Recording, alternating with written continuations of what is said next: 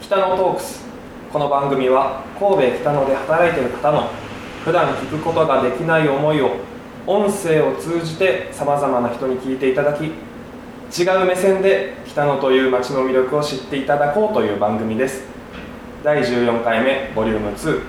本日もブラッチェリアパスティッチェリアボンドさんをご紹介します、えー引き続き慎太郎さんと英子さんにご登場いただいております。ろしくお願いします。前回は、えーお店の話と、お二人のその以前働いてたところのお話をちょっとお届けしたんですけど今回はもともとその料理やお菓子に対するこう思いを持ったきっかけいつの時期に持ったのかっていうまあお二人のお話を聞ければいいかなと思って第2回目を進んでいこうと思うんですけどまずじゃあ英子さんから。私かは目指したきっかけはですね、すごく子供の時だったんですけども、はいまあいつもおやつはもう畑の野菜か果物かっていう生活をしてて、はいあのお誕生日になると母がいつもケーキを焼いてくれるのがすごく楽しみで。はいまあ、そそこからそのお菓子にすごく興味はあったんですけど、まあ、そこその時点ではまだなろうとは思ってなくってで、まあ、その母が作ってる作ってくれるケーキがすごく好きで、まあ、興味があったので5年生ぐらいの時のクラブでお料理クラブに入って、はまあ、そのお菓子を覚えてで両親のどっちの誕生日かはもう忘れたんですけどその時に自分でケーキを作った時にそれを見た瞬間両親がすごく笑顔になってくれてその頃実は私すごく反抗期で、はい。親を困らせてばっかりいたのであの両親があの学校の先生に相談しに行くぐらいすごく反抗期だったおんですよね。な時期だったそうだんですよ、はい。だから私は子供心にその、両親がすごく暗い感じでこう悲しんでるような顔しか毎日見てなくって私があのしてしまうので。そうですそうはいです。ででもそのケーキを作った時のその2人の一瞬笑った笑顔がすごいと思って、ああ自分では自分の今の自分がすごくその時は嫌だったんでだからあ私でも人を笑顔にできるんだってその時に思ってそれがきっかけであこの仕事をしたいなって思ったのはそれがきっかけですね。はまたねその時期になんでケーキを作ろうと思ったのかっていう その気持ち反抗期なのにケーキをプレゼントしたいっていう気持ちだと思うんですけどそれがきっかけでで最初におっしゃさっきおっしゃってた19ぐらいの時からの成果のそうですね。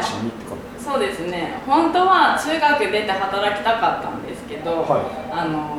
両親に反対されてはい。高校は出なさいと 高校に行って、はい。で専門学校は1年だったので、はあのあー。成果の専門学校が、なので19から就職してます。はい。い最初に働かれたのが芦屋のビゴですね、まあそのパティシエをするっていうのが、はい。本当は親から反対されたんですよね、はい。なんかその頃ってパティシエっていう言葉もなく菓子職人さんみたいな感じなんでうーん日本では、で父もその例えばパン屋だったらその日々需要があるから転職つけてもいいけど、い。お菓子は贅沢品だからそれを手に職つけたところでご飯食べていけないよみたいな言われて。うん。その時はそうだったそうですね。あとは男の人ばっかりの世界なので今でもそうなんですけど、はまだまだ女性の方は少ないと思うんですけどなんかそんな男の人ばっかりの中であなたみたいな人見知りの人ができるのみたいなお母さんが反対してて。でビゴさんははい。うーんだから就職するんだったらその一人暮らしはダメだって言われたんですよね。はい。でビゴさんは寮があってで私がずっと神戸で働きたいと思ってたんではいでたまたま寮付きのビゴさんの店があって、はい、そこで働いた感じですね。の専門学校の時から学校の先生がケーキを勉強するんだったら神戸か東京っておっしゃってて、で学生の時からアルバイト代を貯めてはこの北野に来てたんですよ。ケーキ。そうなんです、ね、ケーキを食べに。この辺をすごくうろうろしてて。はい もう馴染みのある土地じゃないですか そうなんです。鳥町は。はい。で今はもう移転されてるんですけどあちらのスイスシャレさんやったかな、はい、隣に、はい、あの入見杉野さんっていうケーキ屋さんがあって私が専門学校行ってる時にそこのケーキ屋さんのその杉野さんっていう方が日本で初めてクーク・ド・ムンドの賞を取られた方がやってなんです、はい、で毎週通ってたんです専門学校の時に。そこにケーキを食べに、はい、それがもう思い出の ケーキに。はい。そうですね、まあ、きっかけはそんな感じなんですけど、はい、はい、ありがとうございます。じゃあ満を持して。きっかけを。そうだ僕僕は結構やっぱり小さい時からその料理を作ることが好きで、はい、えっ、ー、とまあ一番最初に作ったのがそれこそ小学校1年生ぐらいの時に、まあ、これ失敗な話なんですけど、はい、あの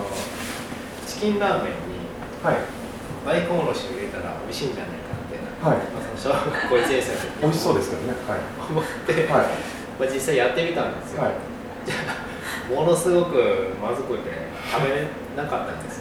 そんなレベルにまでこう下がってしまったんですか？あのチキンラーメンが。そうなんですで、まあ、まあそれが僕の料理のスタートなんですけど、はい、まあまあ、それからもずっと料理を作るのが好きで家でチャーハンとか、はい、でまあ小学校6年生中学校1年生ぐらいの時はなんか週末に家でお好み焼きを作るのがすごいハマってたりとか、はい、でまあ中学校3年生ぐらいの時に「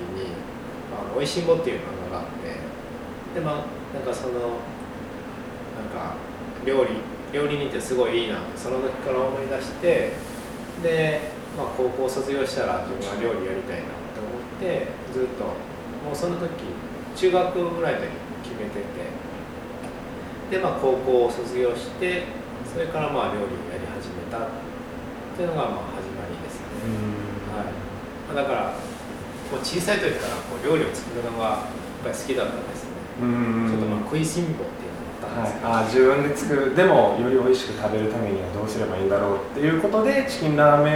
in 大根おろしという形からスタートしていったっていうことですね。そうですね、うん、スタートですね。今だったらすごく美味しくな作れるようになってるのかもしれないですね。そうです、はい。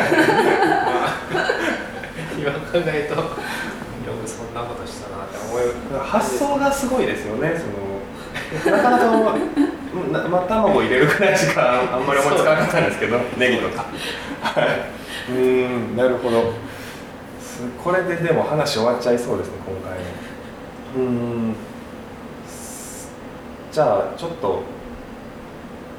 次もう終わりそうなので時間的に今のお話を聞いて、はい、あの次の回でまた話を違う話をしたいと思います。ちょっと、はい、お時間が来てしまったのでもっと聞きたい、はい、料理の話あったんですけど、はい、